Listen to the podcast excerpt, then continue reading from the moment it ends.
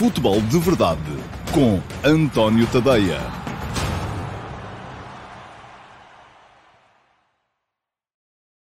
Olá, muito bom dia a todos. Sejam bem-vindos à edição, hoje acho que é a 300, a edição, deixem-me cá ter a certeza disto que vos estou a dizer, exato, edição número 300, do um, Futebol de Verdade. Olá, Gonçalo, o meu colega da RTP, Gonçalo Ventura, está aqui hoje. Ele diz que está cá sempre, e pelos vistos hoje está mesmo aqui em direto. Bom dia também para o Ricardo Reis, bom dia para todos. Um, hoje vou uh, naturalmente falar aqui uh, muito daquilo que foi ontem o Gil Vicente Sporting. Um, o jogo, uh, obrigado ao João Correia pelos votos de parabéns que endereça não só a mim, como à equipa que me apoia. E hoje tenho comigo o Sérgio Santos, e não sei se está o Rui Santos ou o Vitor Hugo Carmo, porque estamos sempre todos de forma remota, mas há de ser um dos dois. Um, e, portanto, parabéns também para toda a comunidade, todos aqueles que aqui estão diariamente, e são muitos, que uh, vão ajudando a que este espaço continue a ser uma realidade. Porque eu, se estivesse aqui a falar sozinho, naturalmente já tinha parado com isto há muito tempo. Não é isso que acontece e, portanto, vou continuando. Futebol de verdade, todos os dias, de segunda a sexta-feira, meio-dia e meia. Uh, estou aqui para uh, falar um bocadinho convosco. Aceito comentários, aceito perguntas uh, que podem ir deixando nas caixas de comentários das diversas redes sociais em que o Futebol de Verdade está a ser emitido em direto e está em direto no Facebook, no Twitter, no YouTube. Está também no Dailymotion e está no meu site, no antoniotadeia.com. Não está no Instagram, volto a dizer, porque não há uma, diz o Rodrigo Fleming, faça um favor a todos os seus clientes e incendeie isto tudo. Não, não, não é. Eu já, já troquei um comentário com o Rodrigo hoje de manhã. Uh, o Rodrigo estava particularmente satisfeito porque isto ontem aqui esteve um bocadinho on fire, mas esteve on fire porque, de facto, eu uh, um, apetecia-me explicar às pessoas que Uh, a propaganda é que anda a incendiar isto tudo. Eu aqui não faço propaganda. Mas, bom, estava a dizer que não estamos no Instagram em direto porque o StreamYard, que é a plataforma uh, que nos serve para um, espalhar uh, o feed do Futebol de Verdade pelas diversas redes sociais, não uh, tem neste momento acordo com o Instagram, mas, no entanto, aqueles que são clientes do Instagram têm outras coisas. Uh, não só podem ver o resumo do episódio mais à frente durante o dia, como podem também votar, porque todos os dias na, nas minhas stories de Instagram, e portanto, se não me seguem ainda no Instagram, dão lá um saltinho, vão lá, ponham o vosso, o vosso follow porque todos os dias nas minhas histórias no Instagram há uma uh, votação uh, relativamente a uma, uma, uma, polémica qualquer que esteja a acontecer, uma, uma eh, diferença de opinião que esteja a acontecer e a votação de hoje tem a ver com as razões que levaram à vitória do Sporting um, frente ao Gil Vicente no jogo de ontem. Há duas opções.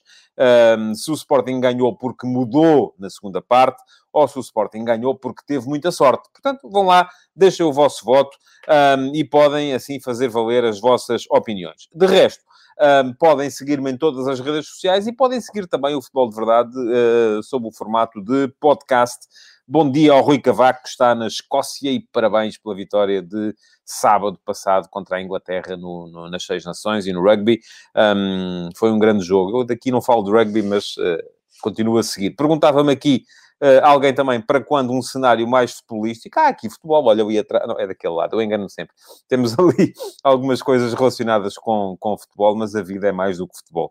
E temos todos que ter mais coisas na vida do que, do que futebol. Bom, vamos embora, vamos falar de futebol, porque é para isso que eu aqui estou e falar um bocado daquilo que foi ontem o jogo entre o Gil Vicente e o Sporting. A verdade é que, uh, até muito perto do fim, um, quem estivesse a ver o jogo teria sérias dúvidas sobre a possibilidade do Sporting vir sequer a empatar aquele jogo. O Ruben Amorim no final diz que não, que aquilo que a equipa teve ontem não foi estrelinha, foi crença. Um, eu não percebi se ele disse querer ou querer. Um, fiquei um bocado, enfim, as coisas não são... Uh, eu sei que as palavras não são sinónimas, mas uh, de qualquer modo, uh, geralmente uma está associada à outra. Uma equipa que crê, que acredita, também quer. E uma equipa que não acredita, que não crê, dificilmente tem depois querer. Portanto, as coisas estarão sempre um bocadinho ligadas uma à outra. Mas a verdade é que quem estivesse a ver o jogo até perto do final não pareceria que o Sporting queria nem que queria. Portanto, aquilo foi foi um jogo em que a equipa do Sporting foi muito bem bloqueada pelo Gil Vicente e pelo uh, Ricardo Soares na partida de ontem. E eu vou tentar aqui explicar porquê e como. Porque, tendo em conta a maneira como o Gil Vicente entrou ontem em campo, até pareceria que era fácil contrariar o futebol desta equipa do Sporting. O que é que fez o Gil Vicente? O Gil Vicente apresentou-se num 5-4-1, uh, três centrais, com o Tavosta a fazer de central pela esquerda, um, dois alas que, uh, à partida, ficavam preocupados sobretudo com os dois alas do Sporting, com o Pedro Porro e com o Antunes, e é verdade que o Antunes não dá à equipa a mesma uh, energia e a mesma fluidez que dá o Nuno Mendes, por exemplo, mas era Antunes que lá estava ontem, Nuno Mendes continua lesionado, e depois, uh, na frente, três homens, o Fujimoto, o Baraia e o uh, Samuelino. Ora bem, estes três homens da frente, uh, à partida, podem ter nas equipas que defrontam o Sporting dois tipos de comportamentos. As equipas que pressionam alto procuram encaixar os três, e foi isso que fez, por exemplo, o Sporting com o Braga, foi isso que fez o Porto quando mudou para enfrentar o Sporting. Podem ter nestes três homens da frente um encaixe nos três defesas do Sporting: no Neto, no Coates e no Fedal. Desta forma, tentando impedir aquela primeira, ou tentando atrapalhar imediatamente ali a primeira fase de construção do Sporting com referências diretas. Uh, e fala-me o Felipe Rosa Pedro com as substituições, eu já lá vou. Primeiro vou explicar aquilo que o Ricardo Soares fez e que foi muito bem feito, no meu ponto de vista. Um, bom, não foi isso que fez o, o, o, Gil Vicente. E geralmente, eu estava a dizer, quando uh, há três homens na frente, geralmente eles vão encaixar nos três do Sporting, uh, nos três defesas do Sporting, para atrapalhar a saída de bola e procurar até recuperações de bola altas. Quando as equipas não pressionam alto, geralmente aquilo que as equipas adversárias do Sporting fazem é deixam os três defesas, e foi isso que fez o Gil Vicente, e depois os dois extremos, que ontem no caso seria o Fujimoto e o Baraia, vão pegar nos dois alas do Sporting, no Porro e no Antunes. Também não foi isso que fez o Gil Vicente. E para que é que fazem isso as equipas? Geralmente para evitar depois situações de um para um entre o, o, o ala esquerdo do Sporting e o seu próprio ala direito, e entre o ala direito do Sporting e o seu próprio ala esquerdo. Mas também não foi isso que fez o Gil Vicente. O que é que fez o Gil Vicente? Manteve os três homens da frente mais baixos, não estando a pressionar os três defesas do Sporting, mas interiores. E o que é que conseguiu o Gil Vicente com isso? Conseguiu, uh, sobretudo, impedir a ligação entre os três de trás do Sporting e os médios, o Palhinha e o Mateus Nunes. E com isso, conseguiu outra coisa. O Sporting nunca conseguiu ligar o jogo por dentro, na primeira parte. O Sporting nunca conseguiu fazer a ligação entre os três de trás e os dois médios. Também porque os médios, enfim, e esta é, é uma das lições que com certeza o, um, o Ruben Amorim terá tirado do jogo de ontem. Os dois médios com que ele começou o jogo ontem não eram criativos, não eram uh, jogadores de dar linha de passe, enfim, não eram. Uh, era diferente se o Sporting tivesse ali, naquela altura, o João Mário ou o Daniel Bragança, em vez de ter um dos dois, Palhinho e Mateus Nunes. Mas eu ando a dizer desde o início da época, e há muita gente que se ilude com o poder de chegada do Mateus Nunes à frente e os golos que ele tem feito. É verdade, sim senhores, faz golos, é um jogador importante, está a surpreender-me positivamente nos últimos jogos do Sporting, não o de ontem, mas os outros anteriores, mas não é um jogador que dê criatividade à equipa, que a ajude em fase de criação. Uh, e isso ontem também uh, pesou. Portanto, pesaram ali duas ou três coisas para aquela primeira parte. Primeiro, o escalonamento defensivo do Gil Vicente, que foi inteligente. Segundo, as características dos jogadores do Sporting, porque com três jogadores atrás que não tinham grande capacidade de saída, uh, o Gil Vicente obrigava o Sporting a sair por fora, e foi isso que o Sporting tentou fazer, mas isso obrigava o Porro e o Antunes a virem pegar no jogo muito atrás, e pegando no jogo muito atrás, uh, dificilmente conseguiam depois aqueles movimentos. Um que a equipa do Sporting faz, não só entre o ala e o extremo, em que um vai para fora, o outro vem para dentro, mas também depois entre os médios e os avançados, em que um dos médios avança e um dos avançados baixa. Ora, nada disso o Sporting conseguiu fazer ontem. E há ainda um terceiro fator, eh, que de facto é aquele em que se centra muita gente, ah, e o próprio Ruben Amorim também eh, reconheceu que era, e porque foi verdade, aconteceu, que foi a falta de intensidade da equipa do Sporting. Acho que o Sporting ontem entrou em campo convencido que aquilo era uma questão de tempo Ainda por cima há aquela ocasião de golo logo uh, do Coates, que falha um golo cantado logo aos dois minutos ou aos três.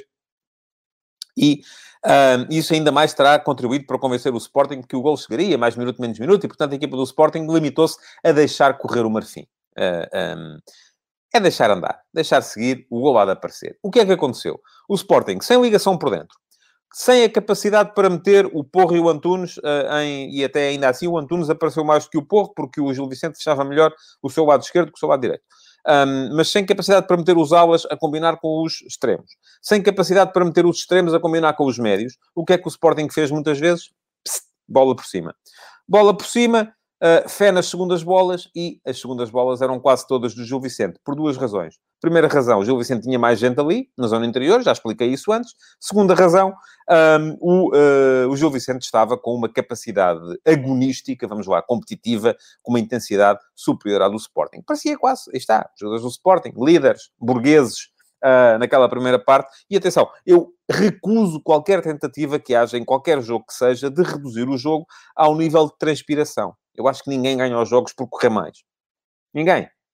Essa coisa do não se aplicar, não tem é que se aplicar, suar a camisola, honrar o emblema, isso é tudo verdade. Mas ninguém ganha um jogo por correr mais que o adversário. É preciso correr melhor, correr para os sítios certos. E era isso uh, que o Sporting não estava a fazer. O que é que mudou da primeira para a segunda parte? Bom, o Ruben Amorim mexeu muito bem. Essa é a primeira coisa que tem que ser... Uh, há de ter dado ali, uh, uh, não sei se ele é de gritar, se é de, de, convencer, não sei como é que ele fala aos jogadores no intervalo. A verdade é que o Sporting apareceu na segunda parte com outra atitude competitiva. Com mais capacidade nos duelos, com mais, como se diria na gíria, vontade de se mandarem para o chão. Um, mas não foi só isso, naturalmente, não é? Uh, isso foi importante, mas não foi só isso. Há esta questão que diz o Duarte Veríssimo, de mérito do Gil Vicente, porque recuou muito. Mas atenção, eu sei que as pessoas gostam muito de encontrar uma explicação. E eu ainda hoje de manhã escrevi sobre isso no, no, no último passo, e não há uma explicação, há várias. Foi o Gil Vicente que recuou porque o Sporting obrigou, ou foi o Sporting que avançou porque o Gil Vicente recuou? Não é? É um bocado. Uh, aqui as coisas contribuem sempre umas para as outras. Lembra-se daquela velha frase que já vem do tempo da, da Maria Cachucha: uma equipa só joga o que a outra deixa jogar? Isto quer dizer uma coisa muito simples: que em termos de teoria futebolística moderna, aquela que se ensina nas universidades, se diz o jogo é uno. Uma equipa uh, ataca conforme defende e defende conforme ataca. Uh, uma equipa tem... Uh, a forma como a equipa ataca depende da forma como defende, ou com, da forma como recupera a bola, e a forma como a equipa defende depende da forma como ataca, isto é, da forma como perde a bola. Portanto, está tudo ligado. Eu não vou aqui dizer, ah, o Sporting ganhou porque o Gil Vicente recuou. Da mesma maneira também não vou aqui dizer, ah, o Gil Vicente perdeu porque o Sporting foi muito forte. Não, as duas coisas tiveram a ver uma com a outra. O Sporting mudou na segunda parte mudou com Gonçalo Inácio em vez de Neto, mais capacidade, não só para sair em posse. O Neto uh, é um jogador que uh, é melhor do ponto de vista defensivo, mas do ponto de vista de pegar na bola, de sair em posse, de queimar linhas, de avançar com a bola, não o faz tão bem como o Gonçalo Inácio. E eu acho que em jogos como este, com o adversário em bloco baixo, uh, faz mais sentido o Sporting jogar com o Gonçalo Inácio com o Neto.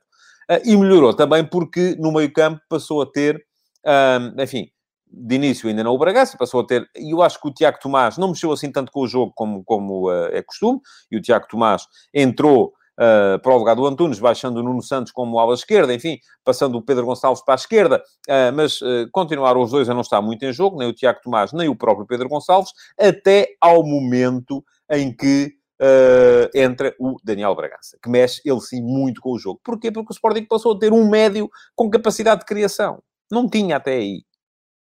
Não tinha. Eu continuo a achar, volto a dizer, que na maior parte dos jogos, e aqui excluo os jogos contra os outros grandes jogos, enfim, Palhinha e Mateus Nunes não coabitam. É preciso um outro médio, é preciso um médio com capacidade de criação. Depois há uma outra questão, que é isto que está a dizer o André Amaral, e que também disse ontem o uh, Ricardo Soares. O Gil tem caído de produção nas segundas partes, não foi só ontem. Um, cinco jogos em 13 dias, o Gil tem pago isso. Pronto, aí está. Uh, Gil Vicente estará também no momento em que, a partir de determinada altura, não aguentou a intensidade que uh, tinha, ele próprio tinha imprimido ao jogo na primeira volta. Agora, há aqui uma série de questões. Uh, o Sporting depois acaba por ganhar o jogo, sim, com alguma sorte, é verdade. na primeira parte, o Gil Vicente foi melhor, apesar das, das ocasiões de gol se terem dividido. Um, há também a questão do, do, do, do uh, na segunda parte, o Gil Vicente praticamente deixou de ter saída, deixou de ter capacidade para chegar à frente, deixou de ter capacidade para ameaçar, e isso deu ao Sporting também mais capacidade para, para, para se instalar próximo da área, e estando a jogar próximo da área, passou a conseguir criar mais, e passando a conseguir criar mais, uh, teve naturalmente as oportunidades para marcar. Os golos, bom, há erros em todos, se quisermos ver a coisa assim. Primeiro gol do Sporting, há um erro do Antunes, que não acompanha a movimentação do uh, Fujimoto. Um, segundo gol do uh, segundo, yes, o primeiro gol do Gil Vicente, ou o gol do Gil Vicente, há um erro do Antunes. No segundo gol do Sporting, há um erro do guarda-redes, é evidente, também, não é?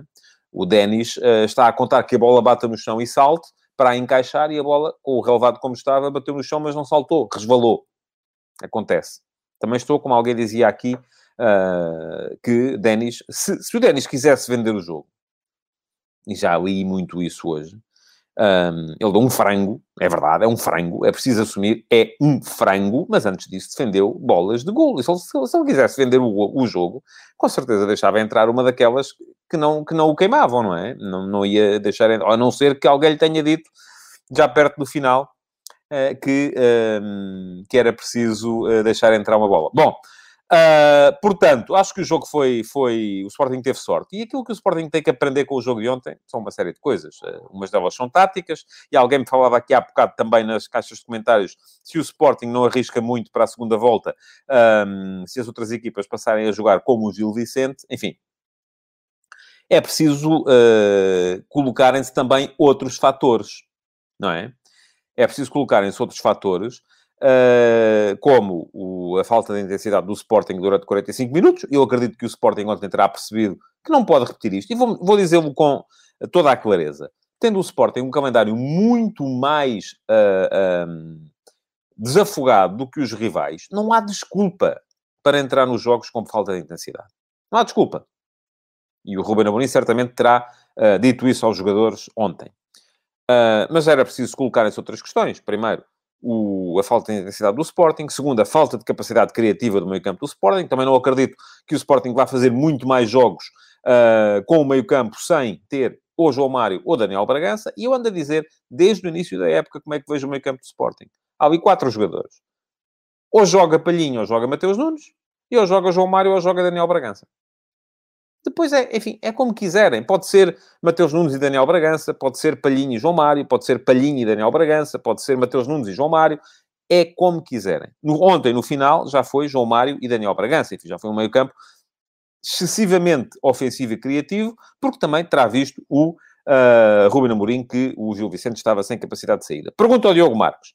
Como é que se explica a falta de intensidade? Os jogadores não correm porque não querem? Ó oh, Diogo, deixe-me, uh, e enfim, vou só colocar esta pergunta, é uma pergunta retórica. Uh, não é, não, até porque se responder, enfim, nós não estamos propriamente a dialogar. Mas você, no seu trabalho, eu no meu, há dias em que se calhar a gente facilita um bocadinho, não é?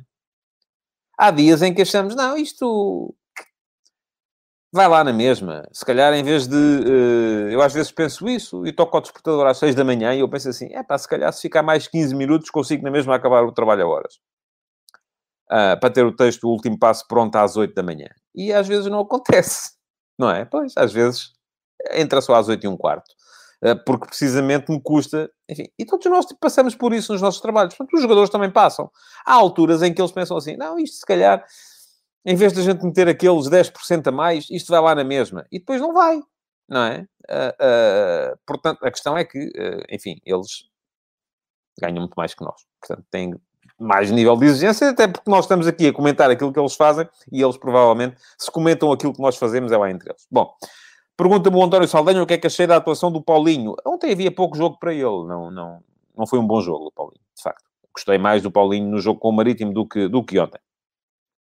E pergunta-me o Gonçalo Pimentel se o jogo jogado do Sporting está mesmo a 11 pontos do Benfica. Olha, Gonçalo, eu a última vez que olhei para a tabela estava isso no jogo jogado é uma coisa que, hum, que não, enfim, vamos dizer o quê? Eu chego ao fim dos campeonatos e digo sempre o mesmo, e todos os anos me perguntam isso, há sempre aquela emissão na RTP em que uh, há o campeão e ou o Benfica vai para o Marquês, ou o Porto vai para os aliados, ultimamente não temos visto mais ninguém, um, e uh, sai sempre aquela pergunta, uh, não, o, o, preencher com o nome do clube. Foi um campeão justo? Eu respondo sempre da mesma maneira. Claro que foi. Os campeões são sempre justos. Diz a Carla Sofia que o Sporting Passos na próxima jornada vai ser difícil, e vai seguramente, embora o Passos ontem tenha mostrado um bocadinho menos do que uh, tem acontecido ultimamente, mas, uh, enfim, vou falar-vos ainda porque um, ontem foi, uh, enfim, eu acho que foi uma arbitragem exemplar do Nuno Almeida, uh, com o auxílio do, do VAR, seguramente, mas uma arbitragem exemplar. Ah, tenho aqui cinco casos para vos falar. Uh, o primeiro, uma eventual mão do Joel na área, depois de uma cabeça do João Palhinha na área de Gil Vicente. Não, de todo. Uh, o Joel tem a mão atrás das costas e, portanto, absolutamente regular o lance. O segundo, um, uh, um lance entre o Antunes e o Baraia na área do Sporting, em que o Antunes mete o pé à frente e o Baraia, quando vai para chutar na bola, chuta no pé do Antunes. O pé do Antunes já lá estava, portanto, uh, absolutamente regular. Eu tenho dúvida é se era falta do Baraia ou se era canto. Uh, mas uh, penalti não seria de maneira nenhuma. O terceiro lance, um lance aos 65 minutos entre o Henrique e o Paulinho, em que o VAR terá visto aquilo que nós pudemos ver também na repetição, mas o árbitro viu bem também na, no campo, em que uh, é o Henrique que chuta a bola e é o Paulinho que chuta o pé do Henrique. Aqui também é tal questão. Marcou canto, se calhar podia ter marcado falta contra o Sporting. Uh, por fim, os, dois, os, lances dos dois golos do uh, Sporting, que eu já vi escrito por muita gente nas redes sociais, que eram precedidos de falta. Ora bem, primeiro lance, entre o, aquilo que estará em causa será uh, uh, o momento em que o Tiago Tomás salta com o Samuel Lino antes do cruzamento, uh, não me parece que haja falta, muito sinceramente, acho que é o Samuel Lino que se desequilibra, e depois, no segundo golo, aquilo que estará em causa para muitos será o momento em que Coates salta com o Henrique, porque a mão do Coates está encostada às costas do Henrique. Mas, enfim, os jogadores saltam corpo a corpo, não há ali um empurrão. A mão está encostada, não está a empurrar e parece-me, portanto, também que é um lance legal. Essa é a minha opinião. Admito que vocês tenham outra completamente diferente, mas, enfim, assumi o compromisso de aqui uh, um, falar dos lances de arbitragem mais polémicos e por isso é que estou a fazê-lo, embora acho que o jogo de ontem não teve rigorosamente nada que dizer do ponto de vista das arbitragens. Bom, mudando de agulha. Uh, mais temas para um, o uh, futebol de verdade de hoje. A apresentação de Lucas Veríssimo no Benfica, acho que pode ajudar muito a equipa do Benfica. Eu gostei daquilo que já vi do Lucas Veríssimo no Santos. Parece-me um jogador, uh, e ele ontem reivindicou um bocado a, a herança do Luizão, e eu lembro-me da chegada do Luizão ao Benfica. O Luizão, quando chegou ao Benfica, estava claramente inadaptado, porque tinha uma, uma, uh, uma forma de jogar diferente daquela que se joga em Portugal. Eu acho que o Lucas Veríssimo e o Luizão, os primeiros jogos que fez pelo Benfica, deu algumas casas, uh, e, e, eu recordo-me da estreia, ele faz um golo, é contra o Belenenses, na altura ainda Belenenses, no Jamor, fica 3-3, uh, eh, e o Luizão faz um golo, mas aquilo defensivamente foi uma peneira constante, passava tudo. Uh, acho que o Lucas Veríssimo vai chegar muito mais adaptado, porque é um central de tipo muito mais europeu. É um jogador com uma capacidade uh, de adaptação ao futebol europeu que me parece uh, que está já feita. Ele vai chegar e vai entrar. Pergunta-me o Gonçalo Pimentel se o Jesus optar por dois centrais, quem será sacrificado? Entre Otamendi, Vertonghen e Veríssimo. Uh, saíram dois centrais entrou um, se foi prudente. Sim, o Benfica continua a ter muitos centrais. Uh, a não ser que queira jogar com três. Uh, se quiser jogar com três, aí se calhar tem falta, faltava-lhe ali mais um. E podia ter ficado com o ferro. Mas aparentemente o Jesus não, não, não queria o ferro nem, nem pintado, portanto acabou por ser. E atenção, o Todibo fez um belo jogo no, na Liga Francesa neste fim de semana, estava na equipa da semana. Um, mas pergunta-me quem é que seria sacrificado. Olha, não lhe consigo dizer. À partida, pela lógica, seria o Otamendi, porque o Lucas Veríssimo joga pela direita e o Vertonghen joga pela esquerda. Uh, mas Otamendi tem sido um líder, até um líder mais presente em termos de, de, de, de discurso do que o Vertonghen, que é um líder mais silencioso. Um, acredito na possibilidade de jogar com três. Sim, talvez. Veremos. Uh, só mesmo o Jorge Jesus é que pode responder a isso. Um, para já vamos ver. Eu acho, acredito pouco noutra coisa, que é na capacidade de se mudar tudo a meio de uma época. Isso já acho duvidoso. Bom, mais uma questão que tem a ver. Ah, outra coisa que queria dizer acerca do Lucas Veríssimo é que uh, o jogador vem por um preço que me parece um excelente negócio para o Benfica. 6 milhões e meio de euros é um preço digno e justo para o jogador que é Lucas Veríssimo. Uh, enfim, se nos recordarmos que Otamendi custou 15 milhões e não é um jogador vendável, uh, a entrada de Lucas Veríssimo por 6 milhões e meio, e pode ser um jogador vendável dentro de um par de anos, uh, parece muito mais inteligente. O Benfica está a começar a operar no mercado dos comuns mortais. E isso é uma boa notícia. Isso é uma boa notícia. Diz o Rui Marco Calhas que Otamendi tem sido o melhor jogador em campo do Benfica. Pois, por isso é que eu estou a dizer que acho duvidoso que possa ser ele o sacrificado. Um, só estava a dizer isto porque o Lucas Veríssimo joga pela direita, da mesma maneira como joga o Otamendi, enquanto Vertonghen joga pela esquerda, e é mais complicado ser central pela esquerda. Bom, outra questão que tem a ver com o Benfica é o facto de uh, os dois jogos do Benfica com o Arsenal nas, um, na Liga Europa irem ser disputados ambos em campo neutro. Uh, aparentemente o Benfica vai jogar um jogo em Roma e outro em Atenas. Uh, e há muita gente que diz assim, então, mas com o, o a quantidade de jogos e o calendário tão assoberbado que a maior parte das equipas tem, não seria mais inteligente fazer só um jogo? Uma vez que são ambos em campo neutro e ninguém joga em casa nem fora. E eu digo que não. Eu gosto das competições europeias a duas mãos. Uh, da mesma forma que vos digo que não gosto das taças nacionais a duas mãos, e acho que faz pouco sentido irmos ter agora dois jogos, Braga-Porto e Porto-Braga, e Estoril-Benfica e Benfica-Estoril, para as meias finais da Taça de Portugal. Um, porque aí nas taças entende-se, eu acho que se devia, e, esse é o espírito da competição, que se devia valorizar a capacidade dos pequenos fazerem surpresas, e eles têm mais hipóteses de fazer surpresas num só jogo do que em dois. Nas competições europeias, eu acho o contrário.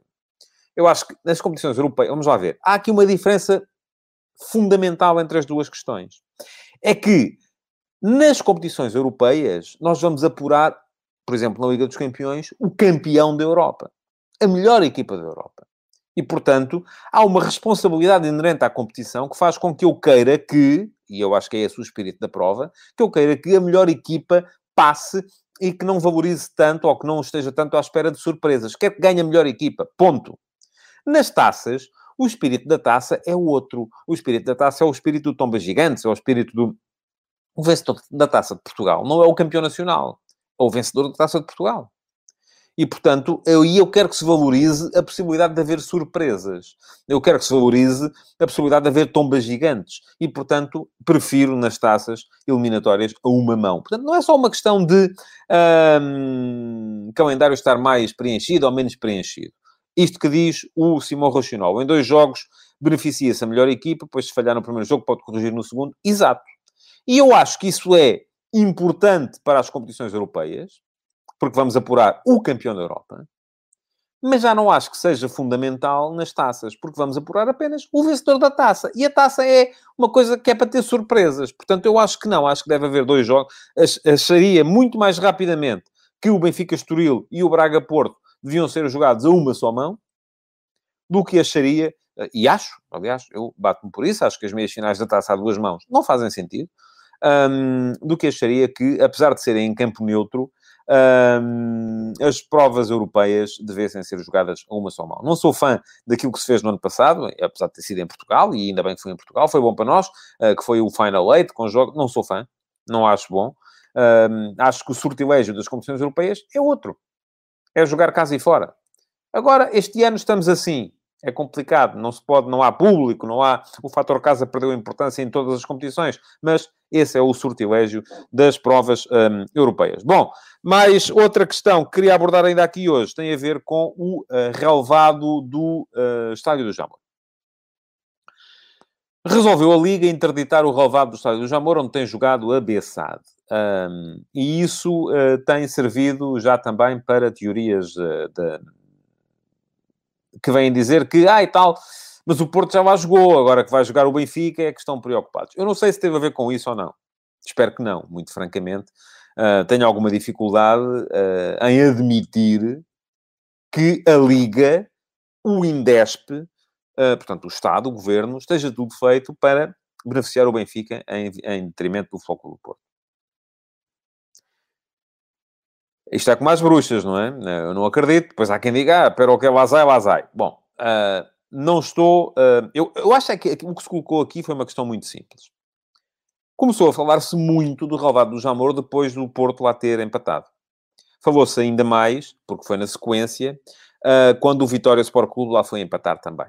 E o relvado estava ainda mais miserável. E foi nessa sequência que a Liga foi fazer a vistoria. Eu acho isto razoável. Não se vai vistoriar os relevados todos antes dos jogos todos. É uma vistoria que é feita no início da época, em que as coisas ou são aprovadas ou não são, e depois só houve esta vistoria extra em virtude da polémica que se causou a seguir aos jogos. Portanto, não se vistoriou os jogos, os relevados todos antes dos jogos todos. Não é assim que funciona. Agora, há uma coisa que foi dita pelas uh, redes sociais do do Porto e do seu diretor de comunicação, que é um, que antes de um jogo do Sporting que lá fez com o Sacavenense, uh, o relevado foi poupado, não houve jogos uh, de rugby, e eu não, me meto, não se meta com o rugby, que eu fico logo chateado. Houve jogos de rugby, não houve, aliás, não houve jogos do Sub-23 do Estoril, e que agora houve. Um, enfim, eu acho que na altura em que o Sporting lá foi jogar com o Sacavenense não havia rugby sequer, mas estava tudo suspenso, e essa é outra, essa é outra guerra. Um, portanto, não foi só uma questão de poupança, uh, da mesma forma que não sei se as provas de sub-23 estavam em andamento ou não. Uh, mas eu acho que essas coisas são para apurar e para levar até às últimas consequências. E acho que isto sim merece uma investigação e merece que se perceba, um, de facto, se houve diferença de tratamento ou não. Agora, acho perfeitamente normal que a vistoria tenha sido feita apenas depois uh, das, uh, um, de, dos protestos. Isto é, o que é que eu estou a fazer? Estou a ilibar a Liga, e isto diz o Adriano Luzia Machado, uh, mas a Liga não vê TV. O relevado do Jamor está constantemente em péssimo estado. Um, sim, mas só a seguir ao jogo com o Porto é que começou a haver uh, protestos. E foi nesse sentido que a Liga foi fazer a vistoria. Agora, eu estou a ilibar a Liga, não estou necessariamente a ilibar o Indesp. Acho que se houve, de facto, essa diferença de tratamento, se foi poupado o relevado numa altura e agora foi massacrado, não deve acontecer.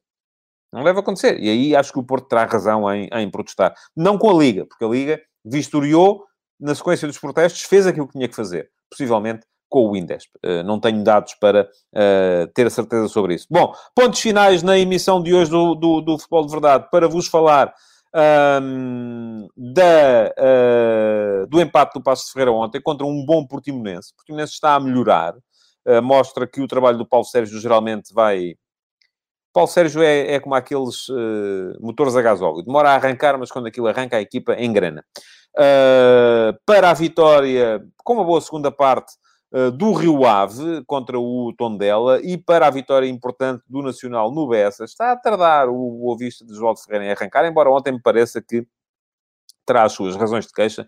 Não vejo objetivamente razão nenhuma para a expulsão do Ravi Garcia uh, no lance em que foi. Acho que os árbitros também têm que deixar de ser um bocadinho uh, eh, um, frasquinhos de perfume. Eu, enfim, há coisas que são normais, há picardias que são normais e há outras que não são. Notas ainda para o estrangeiro, e não falei aqui do Braga-Porto, falarei amanhã, naturalmente, do jogo da Taça de Portugal, mas para o apuramento da Juve, da Juventus para a final da Taça de Itália, um jogo uh, que sem praticamente tudo para nulo, segunda da, Juventus em casa com o Inter, tinha ganho fora a primeira mão, limitou-se a gerir a segunda. Apuramento complicado do Man United uh, no jogo contra o West Ham ontem, e foi um jogo muito aborrecido, segundo me diz quem viu, eu não vi, uh, vi apenas o resumo, resolvido com o gol do McTominay na, já no prolongamento, um 0 a 0 em que parece que não se passou nada, e para a vitória do Real Madrid, que reduziu para 5 pontos a distância para o Atlético no topo da tabela da Liga Espanhola, mas com o Atlético a ter dois jogos em atraso e, portanto, em princípio, será na mesma um passeio para o Atlético a segunda parte da época. E pronto, chegamos ao fim do Futebol de Verdade de hoje. Não se esqueçam de dar um saltinho ao meu Instagram para irem um, votar nas uh, stories. Um, aquilo que uh, já lá está a story de hoje para poderem votar, a votação do dia é a que é que se deu a vitória do Sporting ontem em Barcelos, se foi à sorte ou às mudanças. Um, e à crença, mas uh, uh, podem dar lá um saltinho, seguir-me no Instagram, é António.tadeia e um, votarem nas histórias diariamente, é a forma de vocês fazerem valer as vossas opiniões também. Estamos com regularmente acima dos 150 votos, quero subir isso, quero chegar aos 200, já nem vos falo do velho desafio das uh, eh, 50 partilhas, uh, porque deixei de acreditar. Isto é, enfim, olha, eu é que já não, não creio e por isso estou a deixar de querer. Aí está a tal questão uh, que as coisas estão sempre associadas uma à outra. Bom, o resto, bom dia a todos. Um, muito obrigado por terem estado desse lado. Partilhem, coloquem o vosso like. Continuem a deixar perguntas, porque elas podem ficar para o Q&A do próximo sábado. E até amanhã, onde com certeza aqui falarei do uh, Braga-Porto de mais logo. Futebol de Verdade. Em direto de segunda a sexta-feira, às 12h30